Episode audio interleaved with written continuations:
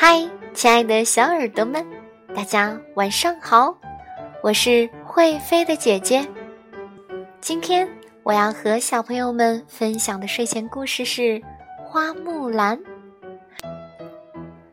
木兰诗是中国南北朝时期北方的一首长篇叙事民歌，记述了花木兰女扮男装。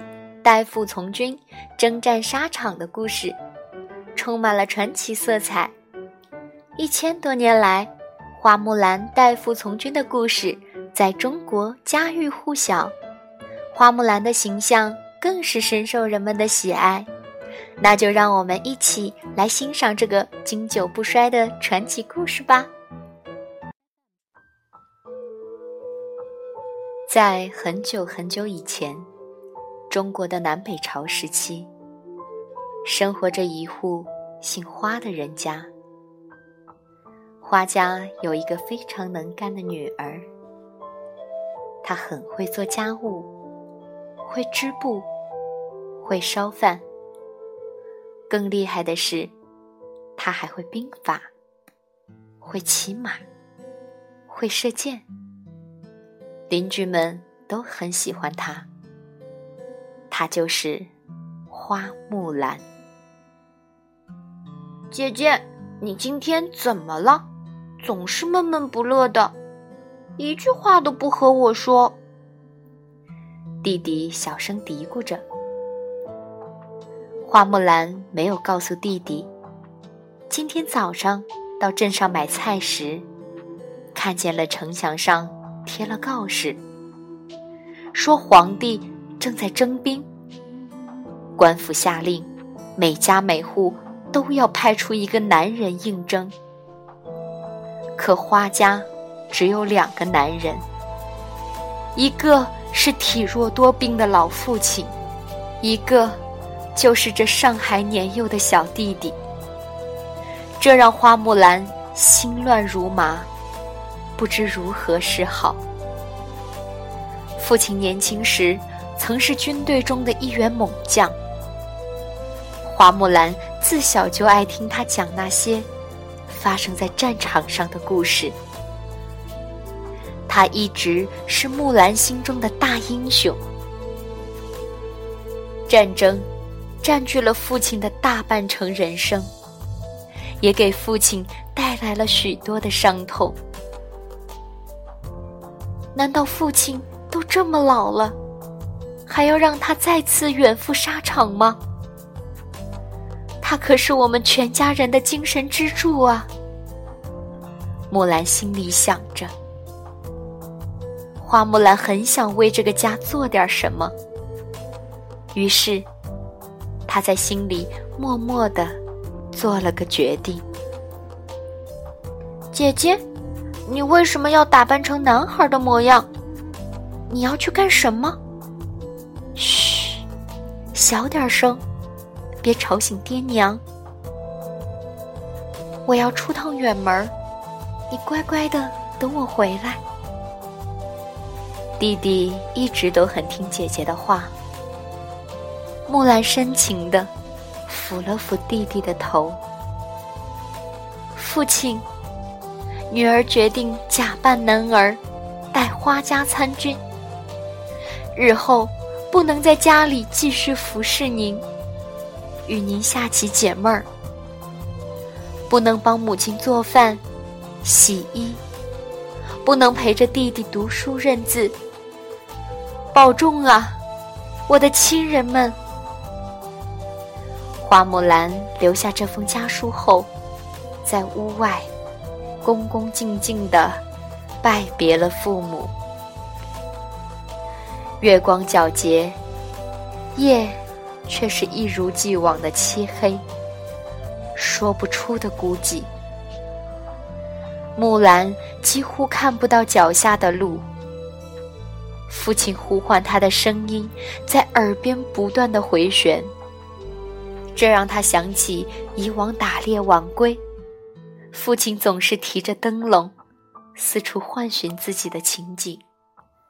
但他这次绝不能回头。披星戴月，翻山越岭，急奔前线。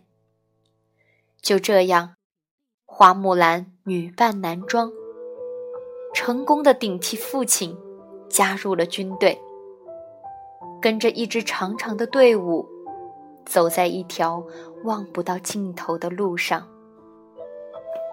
此时的她，已经有些想家了。当兵训练的日子，总是枯燥难熬的。花木兰在父亲讲的故事里，没少听到这样的话。但现实的艰苦，远远超乎了他的想象。在训练中，花木兰尽量不让自己的表现过于出众。她很清楚，引来的关注越多，自己女扮男装的秘密就越容易被发现。那后果可是不堪设想。听伙伴说过，曾经就有人因为冒名顶替参军，被发现后，皇帝一气之下，把他和他的家人都抓了起来。没多久，烽烟四起，花木兰和战士们的身影出现在一场场刀光烈影的厮杀之中。一旦上了战场，所有人的命运就通通交给了老天。木兰一直记得，却无法接受父亲的这句话，因为她坚信，不管在哪儿，命运都是由自己主宰的。花木兰想成为像父亲那样的大英雄，更重要的是。她想用自己的行动证明，即使是女子，也一样可以拥有勇气和斗志。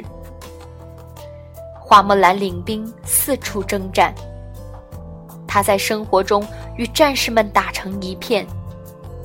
她在战场上骁勇善战，击败敌军，收复失地，建功立业，成了家喻户晓的名将。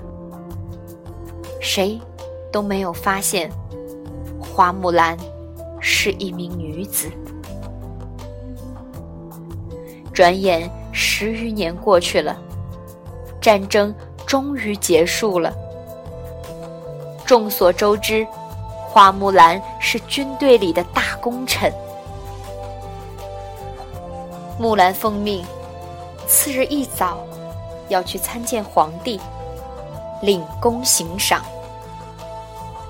皇帝见到花木兰，颇为感动，说道：“哈哈哈哈，花将军，感念你为国家英勇作战，屡建奇功，朕要赐你爵位，许你公主，如何啊？”在众多大臣面前，皇帝对花木兰许诺。只要是他提出来的要求，他都答应。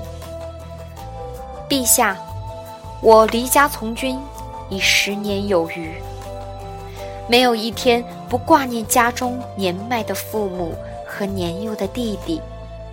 恳请陛下许我辞去军中职务，回家陪伴在父母身边，照料他们的晚年生活。花木兰。恳求皇帝。皇帝虽然犹豫，但还是答应了木兰的请求。花木兰兴奋地收拾行装，迫不及待地赶回家。父母听说女儿要回来了，互相搀扶着到村口迎接。弟弟听说姐姐回来了，忙着磨刀。准备杀猪宰羊，花木兰终于回家了。木兰走进自己的房间，坐在床榻边，脱去甲胄，穿上曾经的衣裙，梳妆打扮好，走出屋门。她看起来是那么美。木兰来到同行战友面前，伙伴们一个个吃惊极了。哦，我们同行多年，竟然不知道木兰是女孩子。好啦，宝贝们，今天的花木兰就讲到这里啦。如果你喜欢这篇故事，就把它分享给你的好朋友们吧。晚安，宝贝，让我们明天不见不散。